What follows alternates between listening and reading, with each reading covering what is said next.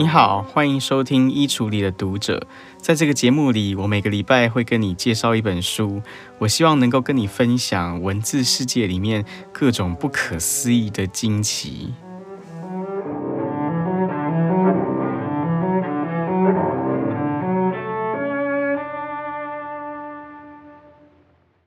今天我想继续跟你聊一聊有关女性主义的话题。呃，其实从国中开始呢，我就认定自己是一个女性主义者，因为从国中以来呢，女性主义一直给我很大的一些启发。那我也持续阅读一些女性主义的著作，直到今天。所以对我来说呢，女性主义者她一向是我的一个还蛮重要的其中一个身份认同。那假如你跟我一样是一个女性主义者的话，那我猜你大概会同意我下面要说的这句话，那就是，呃，很多时候身为一个女性主义者，其实是还蛮艰难的一件事情。呃，我所说的身为女性主义者的艰难，我说的不仅仅只是很多时候社会大众不了解女性主义而已。那当然被误解可能不太好受，可是我要讲的艰难还不是这个。我所谓的身为一个女性主义者的艰难，我要讲的是一种更深刻一点的艰难。我要讲的是，我们身为一个女性主义者，有太多的时候，我们必须要面对一些非常两难的情况，而这一些两难的情况，很多时候它是会让我们顾此伤彼的。我说的不是顾此失彼，我说的是顾此伤彼。呃，我的意思是说，当你去关注到，当你去在意到某一些人的处境的时候，往往你会在不经意之间，你会伤害到另外一群人。嗯、我想举家暴的议题为例，来说明所谓的顾此伤彼是什么。呃，我们知道在南美洲，在巴西。今天有一个相当有名的一个女性人物，叫做 Maria de Pena。Maria de Pena，她这个人呢，在一九八零年代的时候，她曾经是一个家暴的受害者。她曾经被自己的丈夫非常多次严重的殴打，最后导致她的下半身是瘫痪的。所以你今天如果去看 Maria de Pena 这个人她演讲的影片的话，你会看到她必须是要坐轮椅的。那、虽然他经历过非常严重的家暴，可是他并没有屈服哦。他后来得到了一些巴西的女性主义团体的支持跟协助。那在他们的努力之下呢，在二零零六年的时候，巴西就通过了一项反家暴的法律，而且呢，这个法律它就是以 Maria de Pena 的名字来命名的。在英语世界里面，这个法律一般就叫做 Maria de Pena Law。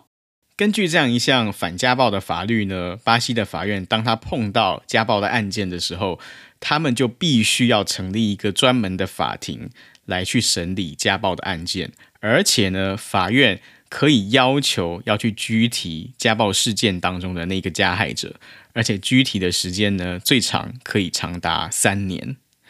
所以听起来，这个反家暴的法律，这个 Maria de Pena Law。好像是还蛮不错的一项措施，对不对？可是当这个法律实际执行之后呢，巴西的很多学者就发现这个法律可能实际上是有一些问题的。因为虽然实际上家暴的案例可能并没有减少太多，但是家暴案件的通报数量却明显的减少了。那背后的原因呢，就是因为有很多比较贫困的巴西的妇女，她在这项法律通过之后，她们反而变得不敢报警了。那就是因为对这一些比较贫困的女性来说，她的丈夫会家暴，但她同时，她的丈夫也是她最主要甚至是唯一的经济收入的来源。所以很多的比较贫困的女性，她们就会担心说，一旦丈夫被带走之后，那她自己还有她的小孩，可能就会很难生活下去了。所以这就构成了一个比较两难的处境。也就是说，到底法律应不应该对家暴者加重惩罚？就看起来好像应该要，对不对？可是问题是。当法律在惩罚家暴者的同时，却有可能，如果你不仔细的话，有可能他会在无意之间反而伤害到了那一些最底层、最贫困的一群女性。那除了家暴的议题之外呢，在女性主义的文献里面，还有另外一个经常也被讨论的议题，那就是性工作或者性交易的问题。呃，我们知道在女性主义里面有一派的女性主义者，他们是彻底反对性交易的。那当然就是因为在全世界，在绝大多数的情况底下，这些从事性交易的女性，通常她们都是被层层的剥削的。因为我们知道，在色情产业里面，真正那些可以赚大钱的，通常都不会是那一些在第一线接客的性工作者。那谁会赚大钱呢？赚大钱的通常都是那些叫皮条客，或是这些中间商。那这些皮条客呢？这些中间商，他们为了要赚钱，他们为了要获取更多更大的利润，通常他们都会竭尽所能的去压榨那些第一线的性工作者。包括他们可能会用毒品或者是用暴力的方式来去控制那些他们旗下的担任性工作者的那些女性。呃，有一个跟性交易或性工作非常有关的一个犯罪模式，就叫做人口贩卖 （human trafficking）。那所谓人口贩卖呢，他们基本的犯罪模式就是这些性产业的中间商，他们会从一些比较贫穷的地区或比较贫穷的国家去诱拐一些年轻的女性，然后把她们带到另外一个国家之后呢，就开始强迫她们卖淫。那当然，这些年轻女性她们所得到的收入的其中绝大部分都是进到了这些中间商的口袋里面，所以我们就可以理解啊，有一派女性主义者，他们是认为性交易根本上就是一件应该要被根绝的事情，他们认为性交易根本上其实就是一种犯罪。那事实上，我们看到。在美国的绝大部分地方，性交易这件事情确实也都是非法的。可是，你把性交易定义成非法的，就有可能会导致一些更可怕的情况。比如说，有一些学者他们就发现，在某一些性交易是非法的地区，往往你会发现一个。很可怕的情况，那就是有一些警察，他们会跟那些皮条客、那些中间商，他们之间可能是串谋的。也就是说，有一些警察，他们有可能会趁着职务之便来去强暴这些性工作者。然后，这些性工作者当他们被强暴之后呢，他们很可能也不敢声张，不敢报警，因为他知道，他一旦报警之后，有可能他唯一仅存的。这个谋生管道就会消失了，而且甚至有可能他自己都会遭到法律的处罚。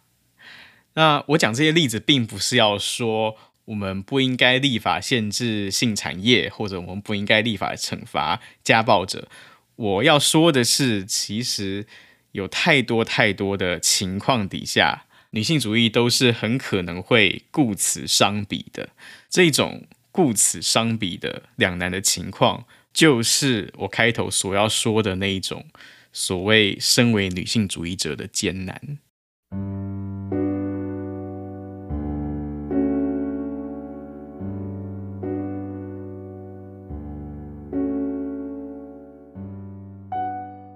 我今天要跟你介绍的这本书呢，它就跟我所谓的这种身为女性主义者的艰难非常有关。那这本书呢，它是二零二一年出版的一本英文书哦，它的书名叫做《The Right to Sex: Feminism in the Twenty-First Century》。它的作者呢是牛津大学社会与政治理论的教授，叫做 Amia Srinivasan。那他是一个相对年轻的一位教授哦，今年只有三十八岁。在这本书里面呢，Srinivasan 他呢就探讨了很多。在女性主义的文献里面，大概数十年来不断一直被讨论，但是总是很难有结论的一些两难的问题。那在正式介绍这本书的内容之前呢，首先我有必要先跟你介绍一个书里面很经常被引用、经常被讨论的一个概念，这个概念叫做交织性，它的英文叫做 intersectionality。呃，交织性这个概念呢，是最近大概十几二十年来女性主义里面或者性别研究里面，呃，很经常被讨论、被引用的一个概念。那假如你不是那么熟悉女性主义或性别研究相关的领域的话，那请容我很快的跟你介绍一下这个概念是什么。呃，交织性这个概念呢，它之所以会出现，它最根本的原因就是因为大概从二十世纪的八零年代以来，就有越来越多的女性主义者，他们发现，如果我们单纯用性别的角度来去看待问题的话，很多时候我们是没有办法真正把那个问题给看清楚的。呃，什么意思呢？我想举一个最经典的一个例子来跟你说明。呃，不知道你有没有听说过，美国有一个很有名的汽车公司，叫做通用汽车公司，英文叫 General Motors。那通用汽车公司呢，他们在一九七六年的时候，他们曾经开除了五个黑人女性的员工。那这五个黑人女性的员工为什么会被开除呢？那是因为在一九七零年代的时候。美国的汽车业刚好他们碰到了一波衰退期，所以当时通用汽车公司他们就决定要裁员。那为什么是裁掉这五个黑人女性的员工呢？根据通用汽车公司的说法，他们说他们裁员的原则就是会从比较资浅的员工来开始裁员。也就是说，资深的员工他不裁，他从资浅的员工开始裁员。可是问题是呢，通用汽车公司他一直要到一九六零年代中期的时候才开始聘任第一个黑人女性。所以到了一九七零年代，当公司碰到经济危机，开始要裁员的时候，当然这些黑人女性的员工他们就是首当其冲啊，因为他们就是公司里面最资浅的一批人。所以呢，这五个黑人女性他们就被裁员了。于是接着呢，这五个黑人女性他们就把通用汽车公司给告上法院了。那他们告什么呢？他们告通用汽车公司种族歧视加上性别歧视。那我想请你猜猜看啊，他们最后告赢了还是告输了？呃，答案是他们最后告输了。为什么告输呢？背后的理由其实非常非常值得思考。根据法院的判决呢，法院他们就认为，从种族的角度来看，种族歧视是不成立的。为什么呢？因为公司里面也有很多其他的黑人员工都没有被裁员啊，被裁员的黑人员工只占公司所有黑人员工里面的一小部分，所以法院认为公司没有种族歧视。那假如我们换一个角度来看呢？从性别的角度来看会怎么样？也就是说，通用汽车公司它有没有性别歧视呢？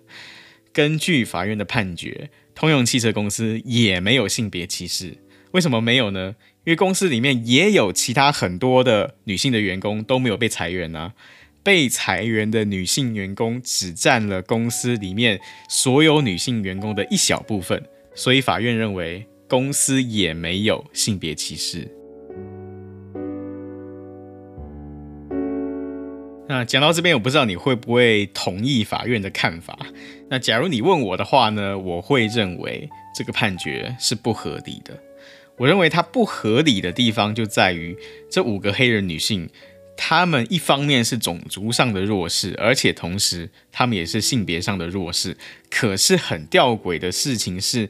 从种族的角度来看，那些反种族歧视的法律没有办法保护她们，因为这个反种族歧视的法律会告诉你说，其他同样是黑人，他们没有被裁员，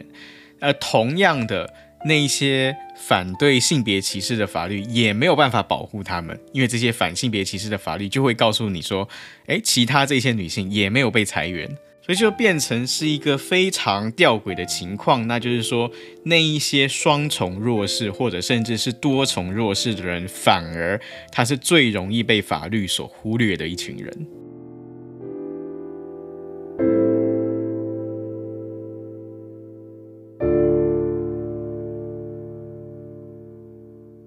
所以这就是为什么交织性这个概念会被提出来的一个原因。因为八零年代的女性主义者，他们就开始发现，有很多的时候，有很多的问题，如果你单纯只从性别的角度来思考的时候，那么那些双重弱势或多重弱势的人，反而你没有办法照顾到他们。所以，交织性这个概念，其实它就是要提醒我们，当我们碰到一个问题，我们看到它有性别的维度，而且同时它有种族的维度，或者它有阶级的维度的时候，我们其实是要用一个不一样的框架来帮助我们去看待这个复杂的问题。在我今天要介绍的这本书《The Right to Sex》里面呢，我觉得他写的最精彩的其中一个地方，就是他借用了交织性的这个概念来去探讨、来去分析很多性别跟种族交织的情境。比如说，我觉得在书里面写的最有启发性的一段讨论，是在分析有关 Me Too 运动的议题。啊，我猜你一定知道 Me Too 运动，对不对？Me Too 运动呢，它最初是在二零一七年的时候，由美国的一位女演员叫 Alyssa Milano 所发起的一项运动。Alyssa Milano 呢，她在自己的社交媒体上面，她鼓励女性说出自己曾经被性侵害或是性骚扰的经验。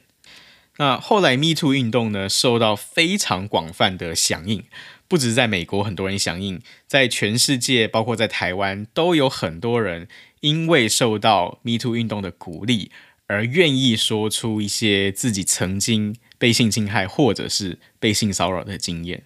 那在这个过程里面，很多人其实也是透过 Me Too 运动的机会，才突然间好像意识到。其实女性她们受到性骚扰或性侵害的情况，很可能是比我们社会当中的大部分人所想象中的都还要更加的普遍，或者更加的严重。那当然，在 Me Too 运动的这整个过程里面，也引发了一些不小的争议哦。比如说，其中一个最常被讨论到的一个争议，就是说 Me Too 运动它会不会有未审先判的问题，或者它会不会有错误指控的问题？比如说，有一些男性，他们就在这一场 Me Too 运动里面被指控为性骚扰者或者是性侵害者，那可是里面很多人就否认呢，他们就说我没有做过这种事情啊，我没有。那所以很多人就认为说，Me Too 运动它其实可能是一场大规模的不实指控的运动。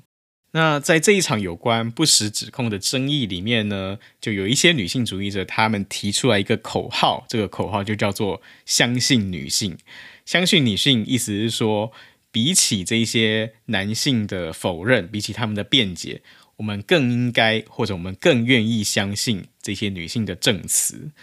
那为什么我们更应该相信这些女性的证词呢？那是因为在他们看来，一般而言，对一个女性来说，她要去说出自己曾经遭到性骚扰或性侵害的这个经验，其实也是还蛮有风险的一件事情。那就是因为有太多的时候，在主流社会的观点里面。很多人往往会认为说，一个女性她之所以会被性骚扰，或者她之所以会被性侵害，那可能就是因为她自己有问题啊，她自己不检点，或她自己做错了什么事情等等。所以事实上，有很多的女性，即使当她被性侵害或性骚扰之后，她也不见得会说出来。所以有些女性主义者，他们就认为说，其实，在大多数的情况底下。一般来讲，一个女性大概是不太会用指控别人性骚扰或性侵害的方式来去刻意陷害某一个男人，因为当她这么做的时候，很有可能她自己反而会受伤，而且伤得更重。所以，我们应该要相信女性。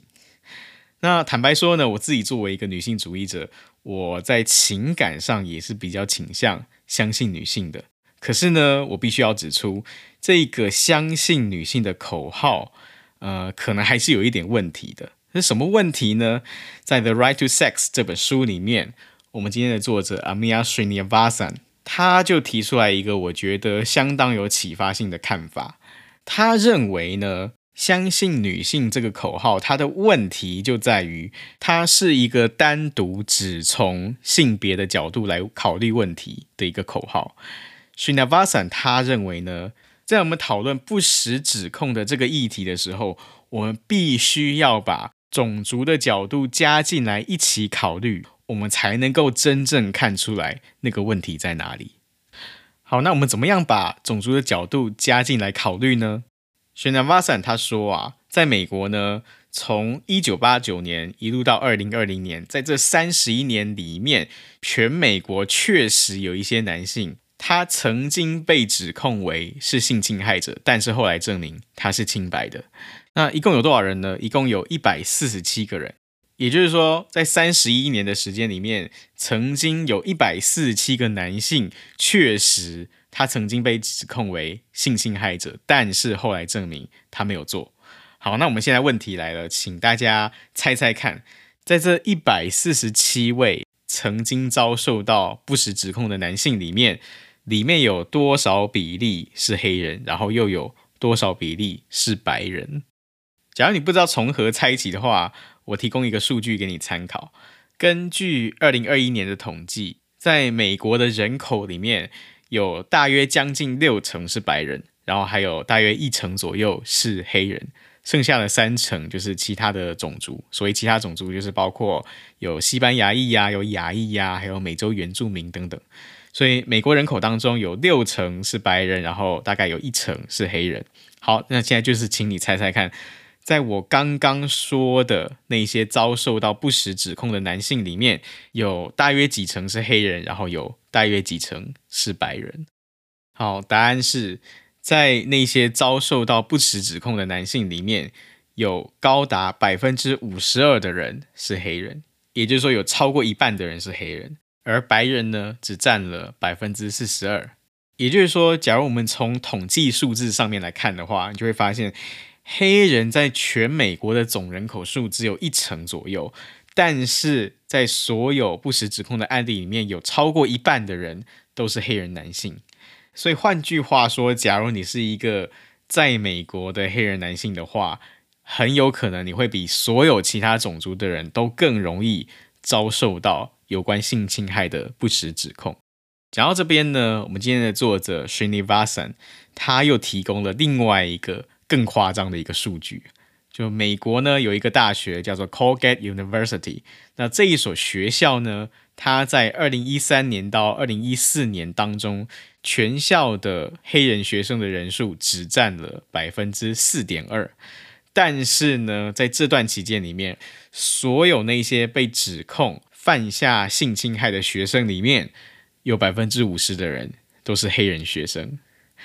所以在这个地方呢。我们今天的作者 Srinivasan 他就提出来一个很尖锐的问题，就是在这种情况底下，我们还应该倾向于去相信这些性侵害的指控吗？在 Srinivasan 看来呢，身为一个女性主义者，他认为其实我们有必要去更深刻的探讨黑人男性在美国文化里面到底为什么他们更经常被指控为强暴犯。在书里面，根据 Srinivasan 他的看法，他认为之所以黑人男性会有这种被不实指控的现象，他认为这其实是来自于美国长期以来黑人被歧视的一个历史。我们知道，从十九世纪以来，美国的一些白人优越主义者，他们就经常对黑人实施私刑。私刑的英文叫做 lynching，那这是很可怕的一种暴行哦。所谓 lynching，所谓私刑的意思就是说，当你看一个黑人不顺眼的时候，或者是你觉得他触犯了一些种族隔离的规范的时候，那这个时候呢，这些白人优越主义者他们就会找一个借口，然后就把这个黑人吊死或者是烧死啊，而且呢，通常这种私刑都是不会受到当地的警政单位认真追究的。那我们这里要问的问题是说，这一些白人优越主义者，他们在对黑人处以私刑的时候，他们会找哪一些借口呢？这些白人优越主义者，他们最经常找的借口之一，就是这个黑人他强暴了某一个白人女性，或者是他骚扰了某一个白人女性。那这个时候呢，他们就觉得他们好像有足够的正当性，可以把这个人处以私刑。在美国历史上呢，有一个非常有名的私刑的受害者，他的名字叫做 Emmett Till。Emmett Till 这个人呢，他在遭受到私刑的时候，他才只有十四岁，当时他是一个十四岁的一个青少年。那他为什么会遇害呢？那事情的经过大概是说，就 Emmett Till 这个人呢，他原本是住在芝加哥的。那有一年暑假的时候呢，他就跟他的家人一起去到密西西比的一个地方去拜访亲戚。那其实我刚刚说的那两个地名，芝加哥跟密西西比这两个地方，其实是蛮关键的一项讯息啊。那就是因为，假如你对美国种族议题的背景有一点了解的话，你就会知道，Emmett Till 他原本所居住的那个地方，就是芝加哥，跟他去到的那个密西西比州，这两个地方对待黑人的态度其实相当不一样的。就相对来讲呢，芝加哥它是一个种族主义的色彩还比较没有那么严重的一个地方，因为毕竟它是一个大城市。可是呢，密西西比州就比较不一样了，因为在密西西比州呢，黑白之间的种族隔离是相当严格的，就甚至是说，当一个黑人他要跟白人讲话的时候，他能够讲什么样的内容，以及他能够用什么样的方式、什么样的态度说。其实，在当时都有一个非常严格的规范。那一一旦触犯了这种规范的话，就有非常严重的后果。那这个 M. A. t l 他从芝加哥去到密西西比之后，发生了什么事呢？就是有一天呢，Motel 他去到密西西比当地的一个杂货店去买东西。那在买东西的时候呢，他就跟这个杂货店里面的一个女主人就有了一段对话。那这个杂货店的女主人，她的名字叫做 Caroline Bryant。那她当时是一个二十一岁的一个已婚的白人少妇。那 Emmett Till 跟这个年轻的白人少妇之间到底讲了什么样的内容？其实今天已经不可考了。但很多人认为呢，很有可能发生的一个情况，就是说 Emmett Till 因为他不太了解密西西比州的这种种族的规范，所以他在店里面在跟这个 Caroline Bryant 这个白人少妇在讲话的时候呢，他的某一些举动或者他某一些讲话的方式，就触怒了这个杂货店的店主人。于是呢，三天之后，Emmett Till 他就被人绑架走了。然后又过了三天之后，这个当年才只有十四岁的 Emmett Till 他的遗体就被发现了。而且呢，你从他的遗体。就可以很明确的看出来，他死前是遭受到非常严重的虐待跟殴打。那这个细节我就不在这里说了。假如你有兴趣的话呢，你在中文世界里面都可以找到很多的相关资料跟相关的报道。那我要讲的重点是呢，这一群杀害了 Emma Tell 的人，他们是用什么借口来杀害他的呢？他们用的借口就是。他们声称，Emmett Till 当时他在跟 Caroline Bryant 这个少妇在讲话的时候，他就说出了一些下流的话语，然后同时呢，他还对着 Caroline Bryant 吹口哨，而且呢，甚至他还曾经用手不恰当的触摸了 Caroline Bryant 的腰部。所以呢，这些白人他们为了要报仇，于是他们就把 Emmett Till 给杀害了。那把他杀害之后呢？后来还发生一件在今天看起来真的是非常离谱的事情，那就是警察逮捕了其中两位杀人者，但是呢，法庭因为他们觉得他们所掌握到的罪证不足，所以法庭就把他们两个人无罪释放了。而他们两个人在被无罪释放之后呢，他们还接受了一家杂志社的访问，然后在这个访问里面，他们就承认，确实他们是。把 Emmett Till 给杀害了。那另外一个让人觉得同样很离谱的一件事情是，在 Emmett Till 被杀害的五十多年之后，也就是到了二零零八年的时候，当时呢有一个历史学家，他去访问当年的那个白人少妇，就是 Caroline Bryant。这个历史学家就问他说，到底当时发生了什么事情？然后呢，这个 Caroline Bryant。他就亲口承认，根据这个历史学家的记载，他亲口承认，其实当时 Emmett Till 并没有对他说出任何下流的话，Emmett Till 当时也并没有用手去碰他的腰部。他说呢，这些其实都不是真实的。呃，Emmett Till 的这个案件后来之所以会这么的出名，其中一个原因就是因为我们知道，从一九五零年代开始。美国的民权运动就开始慢慢的兴起了，就有越来越多的人，他们开始敢于去主张这些黑人应该要有的权利。所以呢，在整个民权运动当中呢，刚好发生在一九五零年代的这个 Emmett Till 的案件，它就成为了民权运动里面一个非常重要的象征，它被大家广泛的讨论以及广泛的纪念。但是其实呢，在整个美国的历史里面，这种有关黑人男性强暴了白人女性的这种不实指控，其实它是非常非常常见的，非常非常普遍。那就是因为在这些白人优越主义者的眼中，这种指控它扮演了非常重要的一个功能，那就是它能够用来当做杀害黑人的一个借口。而且呢，甚至直到今天，你都还会发现。通常被不实指控的黑人男性，他要远远多过于那些被不实指控的白人男性。好，我们说回 Me Too 运动的这个议题哦。讲到这边呢，我们今天的作者 Srinivasan 他就说，当我们把种族的角度放进到有关不实指控的这个议题里面去思考的时候，其实我们就会看到一个在主流的讨论里面不太容易看到的一幅图像。那就是因为在主流大众的印象里面，一般当我们讨论到不实指控的议题的时候，很多人他脑海中会浮现出来的一个画面，那就是他会看到有某一个女人，她站出来指控某一个男人对她性骚扰或是性侵害，而这个男人呢，在美国公众的脑海当中，多半这个男人大概他会是一个白人。像比如说，在 Me Too 运动里面最著名的其中几个案例，其实都是跟白人男性有关的，包括像是 Harvey Weinstein，还有像是 Woody Allen，还有像是 Kevin Spacey，还有像是 Louis C.K. 这些人，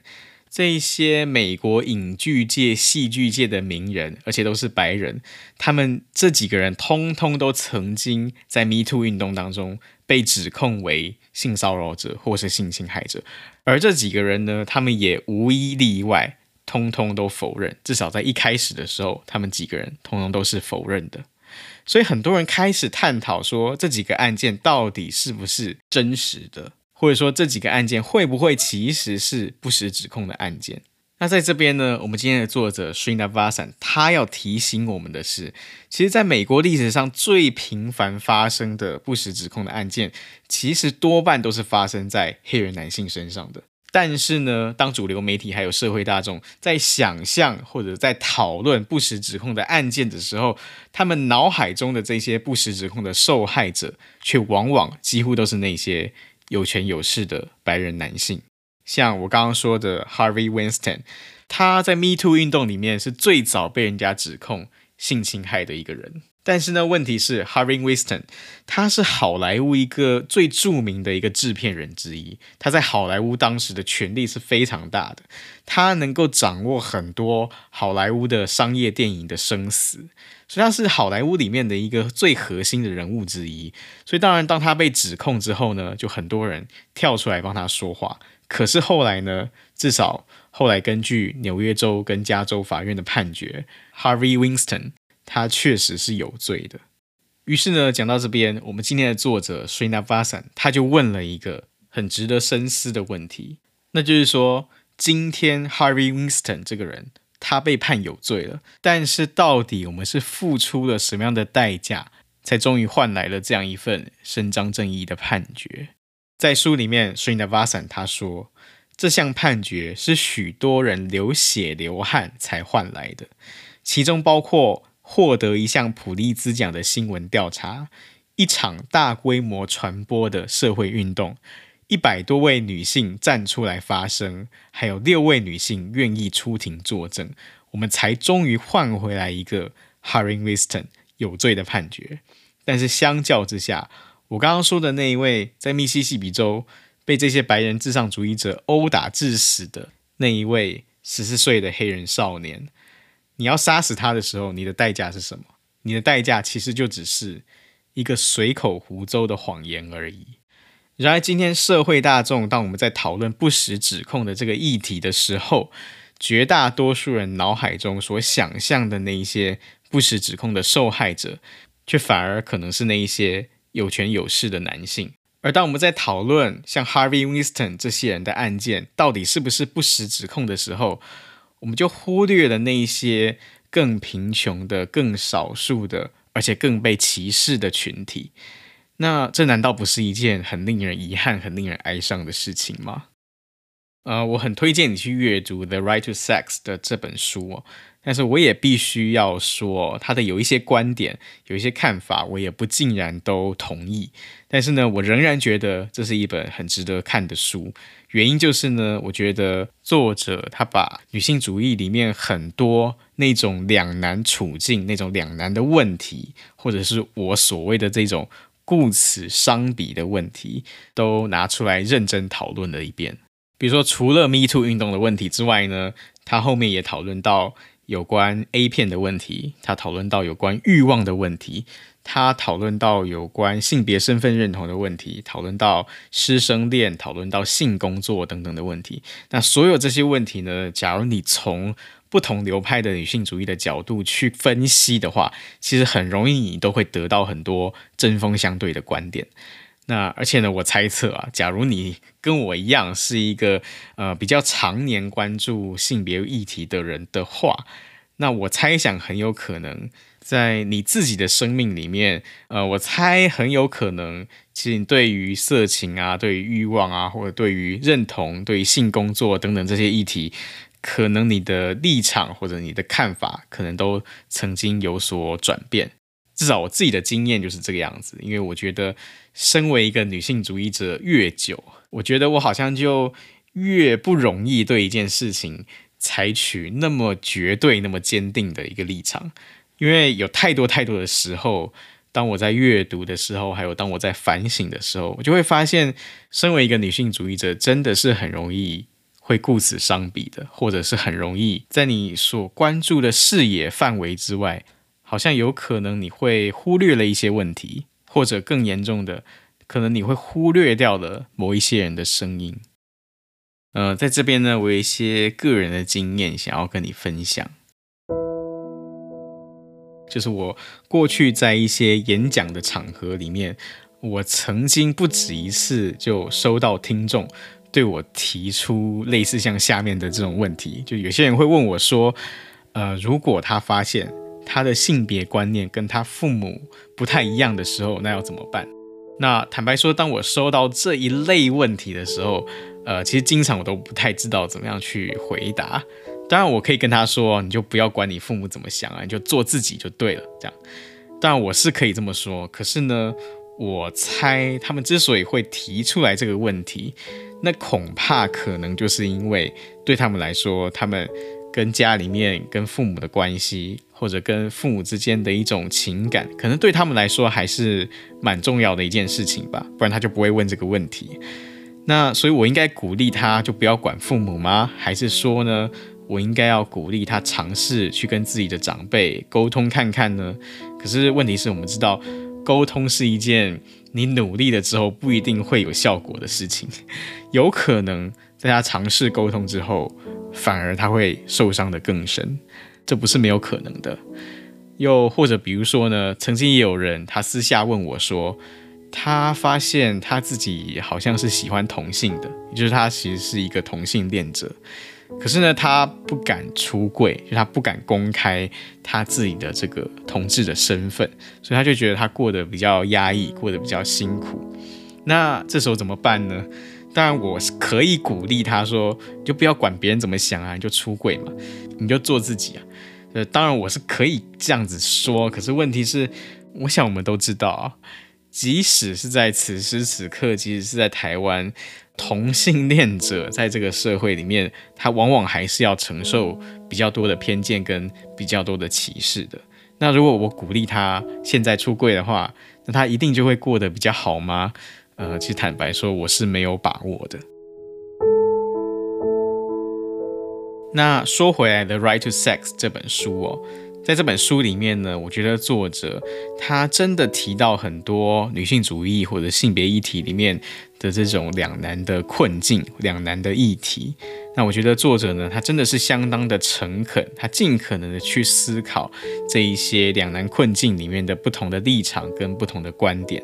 那当然，很多时候我不完全同意作者最后他提出来的看法。可是呢，我觉得书里面这一些他在反复思考、反复反省，甚至反复自我打架的这个过程，我觉得其实那个对我来说是很重要的一个思考的过程。那甚至我觉得呢，这种自我反省的经验、自我反省的能力，甚至说这种自我打架的经验跟能力，我觉得这种东西其实它就是我自己这么多年阅读女性主义的作品，我觉得我在女性主义这个领域里面，我所学习到的最重要、最珍贵的事情之一，我觉得其实就是这种自我反省、跟自我质疑，还有自我打架的态度跟立场。那这种东西它不一定很有用，但是我觉得这个东西它是跟我自己想要成为一个什么样的人有关的。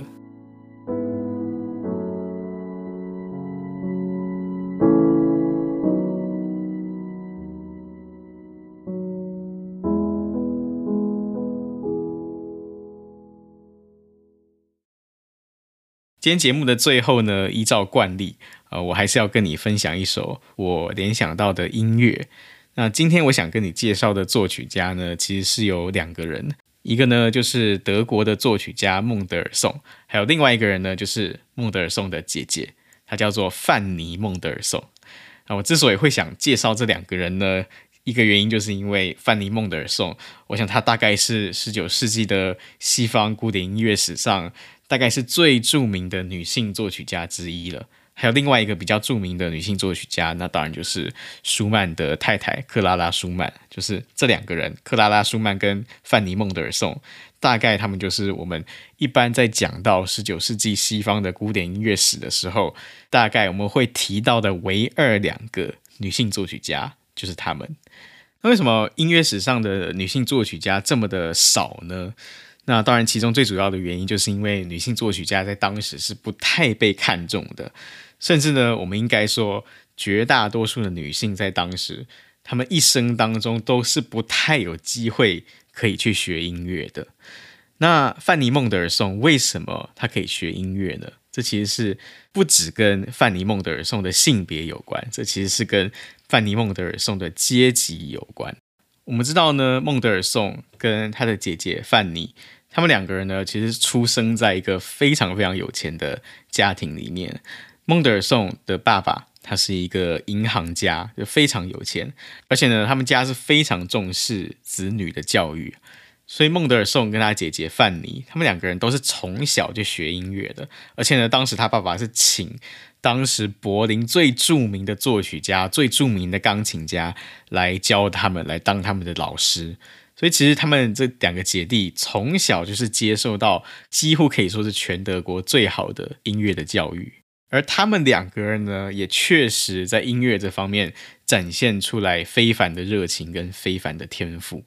可是呢，问题是等到孟德尔颂还有范尼这两个姐弟他们长大一点的时候呢，就发现他们的父亲对孟德尔颂还有对范尼的态度就开始变得不太一样。在孟德尔颂这一边呢，他们的爸爸其实向来都非常鼓励孟德尔颂去走音乐家这条路，而且呢，在音乐的这条路上，其实孟德尔颂他是不太有什么后顾之忧的，因为他们家真的太有钱了。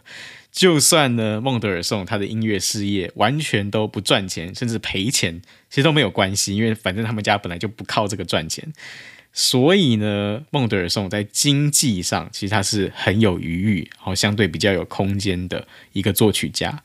那但是呢，他爸爸对待范妮就不太一样的态度，因为虽然范尼也是一个很有天赋的一个音乐家，可是当时他的父亲就不太赞成范尼走上职业音乐家的这条路。因为呢，他的父亲在这方面是比较保守的，他就觉得说，女孩子就不应该做这种抛头露面的职业，不应该去当作曲家或是演奏家。就在他爸看来呢，就音乐演奏这种东西，对女性来说，它可以当做是一种消遣。那要当职业的话，就不太适合。就那个概念大概是说，啊、比如说，假设我们今天孟德尔颂家族，我们要办一个家族聚会。那假如我的女儿呢，范妮，她很会弹钢琴，那很好啊，我们就请范妮来弹一首钢琴曲，这样。但是如果说要让范妮去外面舞台抛头露面的话，那就是万万不行的。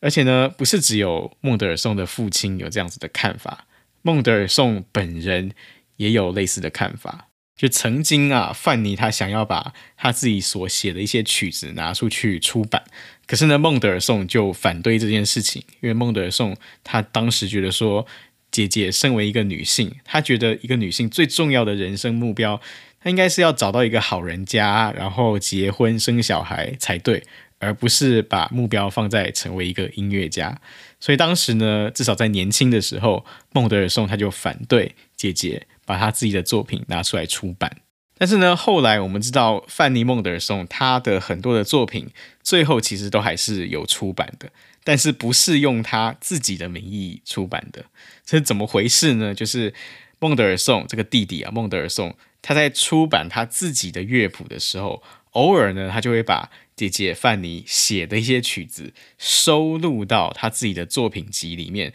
然后统一都用。孟德尔颂这个弟弟自己的名义来出版这些曲子，也就是说，后来市面上出现很多这种名义上是孟德尔颂写的曲子，但是事实上可能是范尼写的曲子。那我们后世的这些人是怎么样知道这件事情的呢？那其实很有趣哦，有一部分其实是孟德尔颂他自己爆料的，就有一个很有名的故事是这样，就是。孟德尔颂他成名之后呢，有一次他去到英国去做巡回演出。那有一天呢，他就收到英国的维多利亚女王的邀请，他就去到白金汉宫里面去给女王陛下演奏。那女王陛下呢，就看到孟德尔颂就很开心，因为女王就跟他说呢：“诶，其实我很久以前就听过你的作品了。”就你有一首曲子呢，叫做《意大利》，啊，我特别喜欢这首曲子啊，《意大利》是特别好听。那呢，女王这样一说，这个孟德尔颂就觉得非常的尴尬，他就跟女王坦诚说，呃，其实《意大利》这首曲子不是他写的，而是姐姐范尼所写的啊，所以这个孟德尔颂至少还算是诚实啊，愿意承认。那可是呢，虽然如此，就是虽然孟德尔颂他剽窃了他自己姐姐的作品，可是呢，其实终其一生，孟德尔颂跟他姐姐的感情一直都还蛮好的。而且呢，其实孟德尔颂他非常看重范尼在音乐上面的看法。比如说，我们知道孟德尔颂他终其一生，他都保留了一个习惯，那就是每当他写完一首曲子之后呢，他不会马上发表。通常他都会把这个乐谱的草稿寄去给姐姐看，然后姐姐看过之后呢，就会写下一些建议，写下一些他的看法。然后孟德尔颂收到姐姐的回信之后呢，他会最后重新再调整一次自己的作品，然后再拿给出版商去出版。那反过来其实也是一样，就每当范尼写好一首曲子之后呢，他也经常就会寄一份草稿给孟德尔颂请教他的意见。所以孟德尔颂跟范尼两个人之间，其实他们不仅仅只是有一个姐弟的关系而已，而且他们其实也是一对会互相切磋、互相琢磨的音乐家。那我今天要跟你分享的这首曲子呢，其实我本来是想要找范尼孟德尔颂的曲子来播放，可是呢，我坦白说，我找不到可以播放的版本，因为范尼孟德尔颂的曲子确实比较少被演奏。所以我今天要跟你分享的呢，是这个范尼孟德尔颂他过世之后，弟弟孟德尔颂特别为他所写的一首曲子。范尼孟德尔颂呢，其实他是一个比较早逝的一个音乐家，他在四十二岁的时候就过世了。那他过世的原因是脑溢血。那其实脑溢血这个东西是孟德尔颂他们家族遗传的一部分，就他们家里面很多人都是比较年轻的时候就因为脑溢血就过世了。包括孟德尔颂本人，他最后也是脑溢血死的。那孟德尔颂什么时候过世的呢？他就是在范尼孟德尔颂过世之后不到半年，他就同样因为脑溢血而过世了。弟弟孟德尔颂他过世的时候才只有三十八岁。哦，今天要跟你分享的这首音乐呢，就是孟德尔颂在他人生最后的半年时间里面，他所写下来的。最后一首弦乐四重奏，这个曲名叫做第六号 F 小调弦乐四重奏。那一般认为呢，这首曲子就是孟德尔颂他为了要纪念当时刚刚去世的范尼而写的一首曲子。那对我来说，我一直觉得这首曲子它背后的意义蛮特别的。啊，不只是因为它是一首纪念姐姐的曲子啊，啊，对我来说更重要的是，呃，我认为这首曲子虽然它是一个完整的四乐章的弦乐四重奏，可是我觉得在某一个意义上，我总觉得这首曲子它应该被归类成是孟德尔颂的一首未完成的作品才对，或至少应该被归类成是介于完成跟未完成之间的一首作品。